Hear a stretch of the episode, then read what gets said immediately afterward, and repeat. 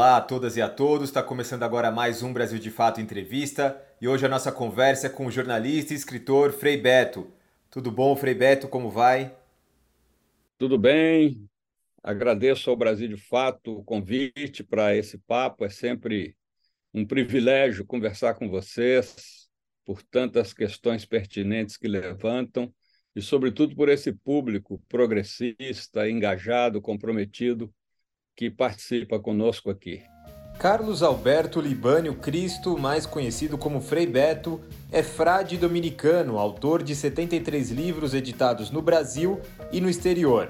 Nascido em Belo Horizonte, Beto estudou jornalismo, antropologia, filosofia e teologia. Em 1982, ganhou o prêmio Jabuti por seu livro de memórias Batismo de Sangue, obra que também foi retratada nos cinemas. A honra é nossa de receber o senhor aqui. É, Frei Beto, queria começar com uma questão. É, como é que o senhor avalia esses primeiros 100 dias do governo Lula? São diversos os pontos em que retomamos certa normalidade, né?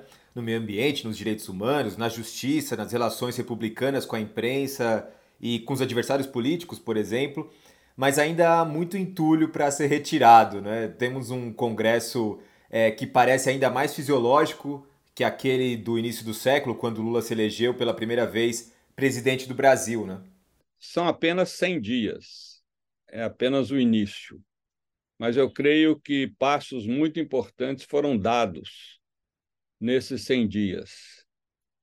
É, primeiro, eu sinto que o presidente Lula ele entrou nesse seu terceiro mandato menos preocupado com o mercado e muito mais preocupado com as questões sociais. Ele agiu de uma maneira muito é, decisiva e com um gesto imediato nos, no vandalismo terrorista de 8 de janeiro na Praça dos Três Poderes, inclusive intervindo na, no governo do Distrito Federal, eh, mandando prender eh, toda aquela horda de fanáticos terroristas. E isso já foi um passo importante para mostrar que esse é um governo que veio reconstruir e consolidar a democracia brasileira. É, sinto que é um governo que cada vez mais está preocupado com três fatores: redução da fome, a redução da desigualdade e a mobilização popular. Muito importante considerarmos que esse governo, mais voltado para as políticas sociais que para as políticas fiscais, já deu um aumento do Bolsa Família para 600 reais por família, incluindo o adicional de 150 por cada criança até seis anos de idade. Por outro lado, Lula fez com que as Forças Armadas voltassem a ter ciência de que elas estão, abre aspas, sob a autoridade suprema do presidente da República, fecha aspas, conforme consta na nossa Constituição.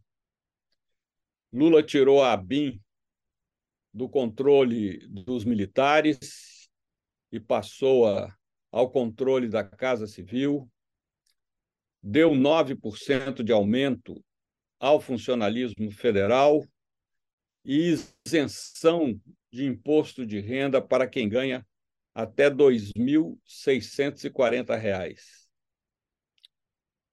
E um aumento do salário mínimo para R$ 1.320 a partir de 1 de maio.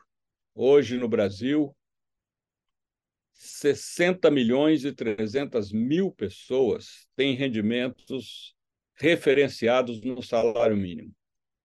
O governo Lula promoveu a retirada dos garimpeiros do território Yanomami, assumiu o cuidado da saúde daquela nação indígena e logrou reduzir o desmatamento nos primeiros meses do ano. Aliás, um voto de louvor pela criação, isso é histórico, entre todos os países, do Ministério dos Povos Indígenas. Na economia, o governo traz aí uma tornozeleira eletrônica nos pés, que é a Lei Complementar 179/2021, que garante a autonomia do Banco Central e mantém seu atual presidente, né, que é um bolsonarista assumido, até o fim de 2024. E este cidadão que está à frente do Banco Central insiste em manter elevada a taxa de básica de juros, a Selic, apesar da inflação estar recuando. E isso trava o crescimento econômico. Eu diria que o Lula governa com duas tornozeleiras, tornozeleiras eletrônicas, né? uma em cada pé. O Congresso, que é majoritariamente conservador, e o Banco Central. O senhor falou é. sobre diversos assuntos aí que a gente vai entrar ao longo do programa. Estou é, escolhendo aqui o gancho, qual puxar, qual primeiro puxar para a gente seguir esse papo. É, mas tem okay. um interessante que também diz respeito a essas recriações, essas reativações é, do governo federal, que é a Comissão Especial sobre Mortos e Desaparecidos Políticos. É, quão importante é, é retomar os trabalhos é, dessa comissão após um período de inatividade do colegiado muito grande, né? É, e depois também tem uma questão é, importante que eu queria. Já, já vou acrescentar já, é, que foi revelado recentemente que 95% dos pedidos de anistia e indenização é, durante a ditadura, né, que foram pessoas que passaram pelo período da ditadura militar, eles foram rechaçados nos governos Temer e Bolsonaro. É, é um número muito grande, né? É, mas isso, o que me surpreende não é a rejeição de 95%, é a aceitação dos 5%. Isso me surpreende, porque são dois governos neofascistas e que eu esperava que eles fossem rejeitar 100%. Então, é muito importante a reativação dessa comissão de mortos e desaparecidos, porque nós não podemos de deixar de, de jeito nenhum de cair no esquecimento o que foram os 21 anos de ditadura militar no Brasil. Mas isso não é só o governo reativar essa comissão. É mais do que isso, é preciso que o Ministério da Educação inclua nas escolas é, como matéria, como conteúdo didático, a questão é, fundamental de, de o que foi a história da ditadura, o que foram as vítimas, o que significou toda aquela luta, as razões do golpe, como o governo dos Estados Unidos participou desse golpe e tudo aquilo que aconteceu nos porões. Então, isso deve ser preservado continuamente como, aliás, a comunidade judaica faz com o que aconteceu durante o nazismo, sob o nazismo. A comunidade judaica eh, não deixa cair no esquecimento todas aquelas atrocidades. E nós temos, nós devemos imitar, imitá-la, né? Aqui no Brasil, não permitindo de modo algum que isso seja esquecido. O nosso povo sofre uma deseducação política 24 horas por dia, através dos grandes meios, da cultura que respiramos, de todos esses preconceitos e discriminações arraigados a partir dos nossos 350 anos de escravatura. É, é impressionante como, inclusive, recentemente, vários, é, várias pessoas em condições análogas à escravidão têm sido encontradas e resgatadas no Brasil. E deve existir muito mais por aí, né? Se esses poucos meses já apontaram vários casos que clamam aos céus, imagino que deve ocorrer por aí. É, o senhor falou no começo da conversa sobre o presidente estar tá, é, liderando o país com duas tornozeleiras eletrônicas aí amarradas aos pés, né? É, e uma delas é a questão econômica. O mercado, ele a gente conseguiu ver nesses primeiros 100 dias que tem uma influência, exerce uma influência muito, muito grande, mesmo em um governo progressista, que tenha feito, óbvio, acordos é, com partidos mais ao centro, enfim, com é, não só com o campo progressista, né? ele não governa só com o campo progressista, mas também com outros atores, a gente viu que o, o, o mercado exerce uma forte pressão no dia a dia do governo, né? É, como driblar isso, Frei Beto? Porque isso tende a ser uma constante, né? É, é você anda um pouquinho para cá e aí vem aqui o mercado, os economistas, né? O establishment te traz um pouquinho mais para cá, enfim. É um equilíbrio muito, muito duro de se fazer. Né? Bem, primeira coisa é conquistar o apoio popular. Né? Quando você tem, quanto mais um governo tem apoio popular, mais ele pode dar um chega para lá na elite. E se ele não tem esse apoio popular, fica difícil. Então é preciso fortalecer as bases populares do governo, reativar o, os comitês pró-Lula que atuaram durante a campanha eleitoral, é, fortalecer é, o sistema do movimento sindical, dos movimentos populares é, e desempenhar esse trabalho de educação popular na linha de Paulo Freire que eu citei. Então é preciso que isso seja desencadeado quanto antes. Agora, por outro lado, nós estamos numa estrutura capitalista, não, não, tem, não há condições é, do governo ficar insensível às pressões do mercado. Elas são fortes, elas são poderosas e não há outra maneira a não ser é, criar canais de diálogo. Agora, quanto mais o governo tiver ao seu lado a participação popular, mais força ele terá para impor é, as suas condições e evitar que essas pessoas venham a sabotá-lo. É, como o senhor falou, um governo sem apoio popular não consegue avançar, pelo contrário. É, o senhor é muito próximo dos movimentos populares, é, entende muito bem como se dá essa relação, como se dá a construção de um movimento popular. É, como fazer dessa relação a mais saudável possível? É, para além desse apoio popular que a gente vê nas pesquisas e tudo mais, a gente precisa de gente na rua, enfim, tem uma série de mobilizações possíveis. É, a gente sabe também que a linha é tênue entre estar dentro do governo, apoiá-lo e criticá-lo quando necessário. Né? É, veja bem, os movimentos populares não podem cometer o erro de se deixarem partidarizar. Os movimentos populares também não podem cometer o erro de virarem é, correr de transmissão do governo. Ou seja, eles têm que pressionar o governo. E isso é uma máxima que eu cunhei no período que atuei no governo, 2003, 2004, e que continua válida. Governo é como feijão, só funciona na panela de pressão, mesmo governo aliado. Então é muito importante que os movimentos populares não vistam a camisa partidária do governo.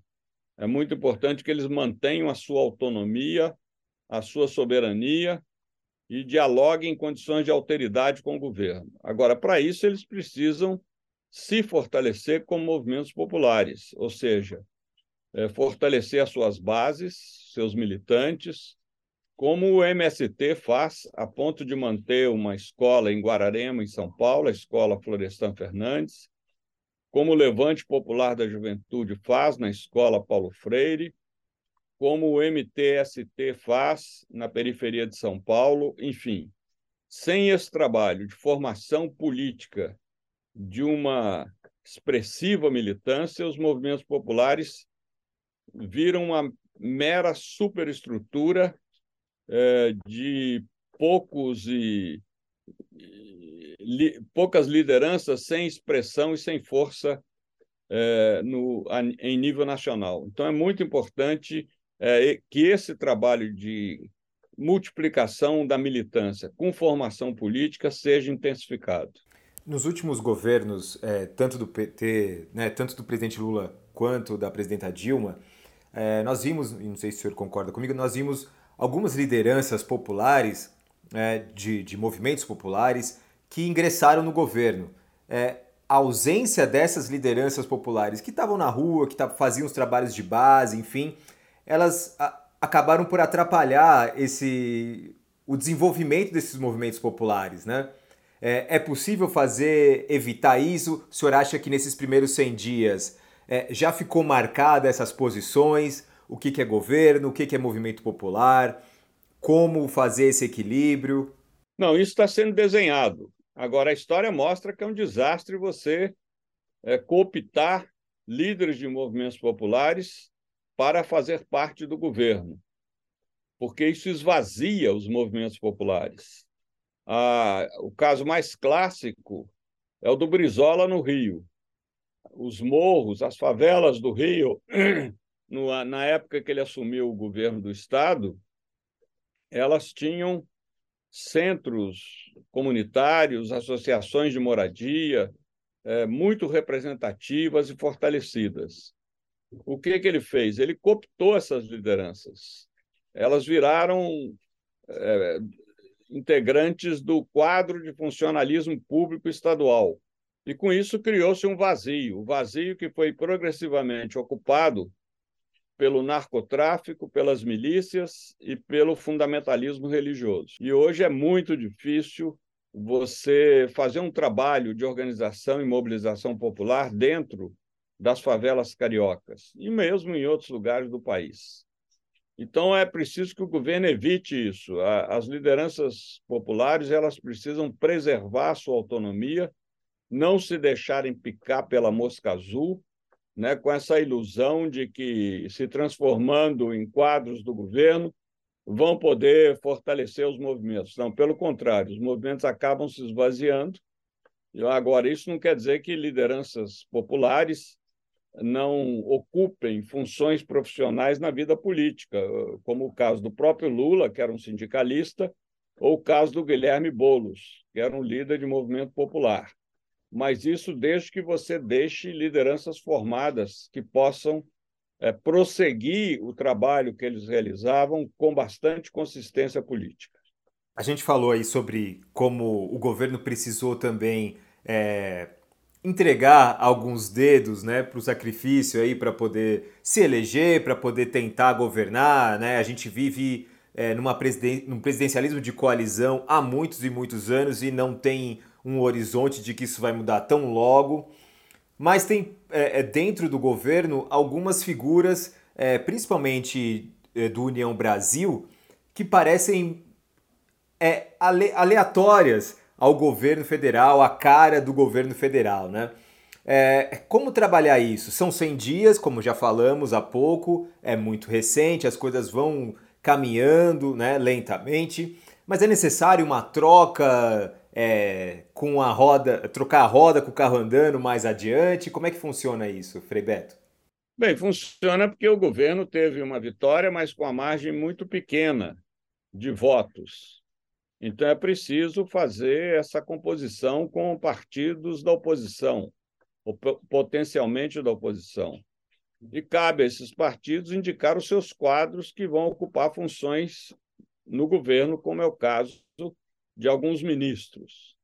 Aí não tem jeito, faz parte do realismo político, da realpolitik, não tem ma maneira de sair dessa. Ou você consegue ter uma relativa representatividade no Congresso, apoio que o governo necessita para que sejam aprovadas as suas propostas, como a reforma tributária, sejam aprovadas as suas medidas provisórias, ou então o governo pode correr o risco de ficar isolado, o que é muito pior, e perder qualquer é, encaminhamento que ele faça ao Congresso Nacional. Aí é um, um sacrifício a ser pago por essa necessidade de aprovação de medidas de urgência que venham favorecer o nosso povo.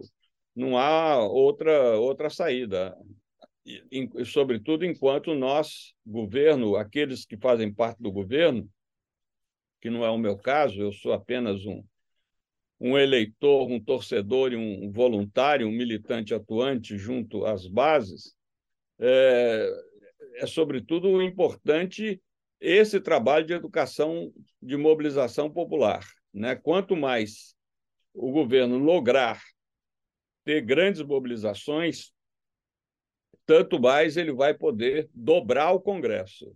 Porque se há alguma coisa que o Congresso teme, não é a próxima eleição, é essa pressão popular que pode evitar que na próxima eleição os atuais deputados sejam reeleitos. O senhor falou sobre é, uma eleição muito é, dividida, apertada, né, que fez o governo é, abrir um pouco o espaço para o centro, para centro-direita, enfim. É, isso também se reflete de alguma maneira na sociedade. A gente tem uma sociedade que ainda é extremamente cindida, que passou por um processo né, de fascistização é muito grande nos últimos anos. Né? A gente vê como os casos de violência aumentaram, o feminicídio aumentou, todo tipo de preconceito, a gente tem cada vez mais notícia disso.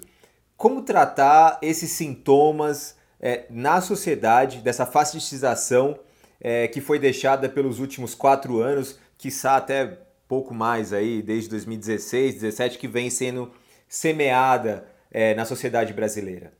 Olha, eu acho que o governo tem agido dentro das suas possibilidades e com muita presteza. Né? O caso do, da atuação do Ministério da Justiça, do Ministério das Mulheres, do Ministério de Direitos Humanos, enfim, é, medidas urgentes têm sido tomadas.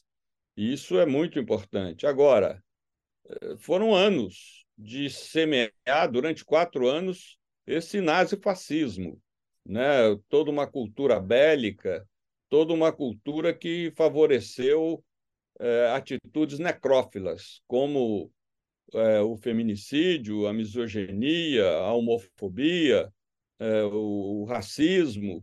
E você é, virar esse jogo não é em 100 dias que se consegue, é um processo, um processo que demora, que demora. Agora é preciso que o governo ponha a serviço dessa virada de jogo toda a sua máquina de comunicação. Isso é fundamental. É preciso que o governo, por exemplo, faça o que fez na última semana de março, é, quando se comemora, no sentido de fazer memória, né, esse é o significado do verbo, os, os, o, o, golpe militar de 1964. Então, a, a TV Brasil, o Canal 2, é, promoveu uma sequência, uma semana de filmes muito críticos à ditadura militar. E, por outro lado, o presidente Lula conseguiu que as Forças Armadas, pela primeira vez em muitos anos, não se manifestassem. Né? E isso, esse silêncio foi é, uma comprovação de que o presidente está com autoridade sobre as Forças Armadas do Brasil. Então, isso é muito importante que seja aprimorado com toda essa rede de comunicações, tanto do ponto de vista de, do sistema de rádio televisão, quanto das trincheiras digitais. Né? Essas ainda estão muito precárias, é, o governo e e a, situação no Congresso, os, os, deputados e senadores que apoiam o governo ainda estão engatinhando nisso, enquanto a oposição é, tem uma expertise muito forte e consegue ter uma difusão das suas fake news, das suas versões, das suas mentiras, é, de uma maneira muito mais eficiente que nós da esquerda conseguimos. Uma última questão, Frei Beto. A religião e política sempre caminharam juntos, né? É, a gente viu, estamos aqui falando é, longamente sobre a ditadura, as comunidades eclesiais de base, enfim, foram importantíssimas, inclusive na formação dos partidos progressistas que temos hoje. É, e na última eleição, por exemplo, a gente viu os votos dos evangélicos serem disputados ferozmente né, e se tornarem decisivos no final das contas. Como é que o senhor enxerga a união e a desunião entre esses dois polos? Bem, primeiro que nas nossas vidas pessoais, esses dois polos não se distinguem. Nós somos seres essencialmente políticos, não há ninguém que não seja política, seja por participação a favor ou contra, seja por omissão, mas todos nós interferimos na vida política e tudo que tem a ver com a nossa vida tem um caráter político. A qualidade do café da manhã que nós tomamos hoje, a qualidade da formação escolar que tivemos, a qualidade da saúde que nos atende no momento de necessidade, tudo isso depende da política. Portanto, não há nenhuma pessoa que seja um ser apolítico. Ela pode pensar assim de cabeça, mas De fato, não, ela é um ser político. Por outro lado, a religião é intrínseca ao ser humano. A religião, inclusive, está em expansão no mundo. E no caso do Brasil, como toda a América Latina, é, o substrato cultural mais forte do nosso povo é religioso. Se você pergunta a uma pessoa analfabeta, uma pessoa que não teve acesso à escola, qual é a visão que ela tem da vida, do mundo, da morte, seguramente ela lhe dará uma resposta em categorias religiosas. Nós cometemos, nós da esquerda, cometemos o erro de não analisar esse fenômeno, de não trabalhar devidamente, a não ser nós cristãos que somos de esquerda, através das comunidades eclesiais de base, dos círculos bíblicos, o que resultou na teologia da libertação. Mas a esquerda, que não tem nenhum vínculo é, mais próximo à experiência religiosa, ela ignorou como preconceito, né? como uma coisa alienada, como uma coisa é, secundária, quando a direita não soube se valer da manipulação religiosa do povo na América Latina, em vários outros lugares do mundo, para poder legitimar a sua naturalização da desigualdade, da exploração, do feminicídio, da misoginia, do racismo e tudo isso. Então é preciso nós mudarmos é, a nossa postura, a nossa visão e, e considerar que o fenômeno religioso é um fenômeno preponderante na cultura do nosso povo. Agora, qual é o grande desafio? O grande desafio é articular religião e política sem permitir a confessionalização da política e a partidarização da religião. E essa é a linha da sabedoria. Se conseguimos isso, nós vamos caminhar muito bem, evitando o que o governo anterior quis, que foi confessionalizar a política, inclusive o judiciário, né, quando falou que ia nomear para o STF juízes terrivelmente evangélicos, e, e, por outro lado, também não podemos é, fazer com que as igrejas, com que os núcleos religiosos, o candomblé, o santo daime, o islamismo, o judaísmo, assumam, vistam camisas partidárias. Não, tem que vestir, sim, camisas com as propostas do bem, é, da opção preferencial pelos mais pobres, que é o que as religiões indicam, mas não por este ou aquele partido. É uma tarefa e tanto. Frei Beto, Exatamente. muito obrigado por essa conversa, viu? Eu que agradeço e fica aí a minha dica que consultem a minha livraria virtual, meu site, Frei Beto, com Beto com dois T's, freibeto.org.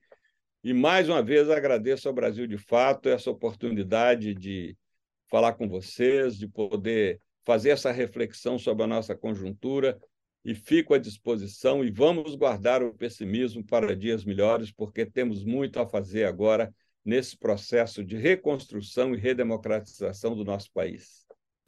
Ótimo. Nós que nos honramos com a sua presença. E a você que nos acompanhou até aqui, muito obrigado. Na próxima semana voltamos com mais uma entrevista. Tchau, tchau.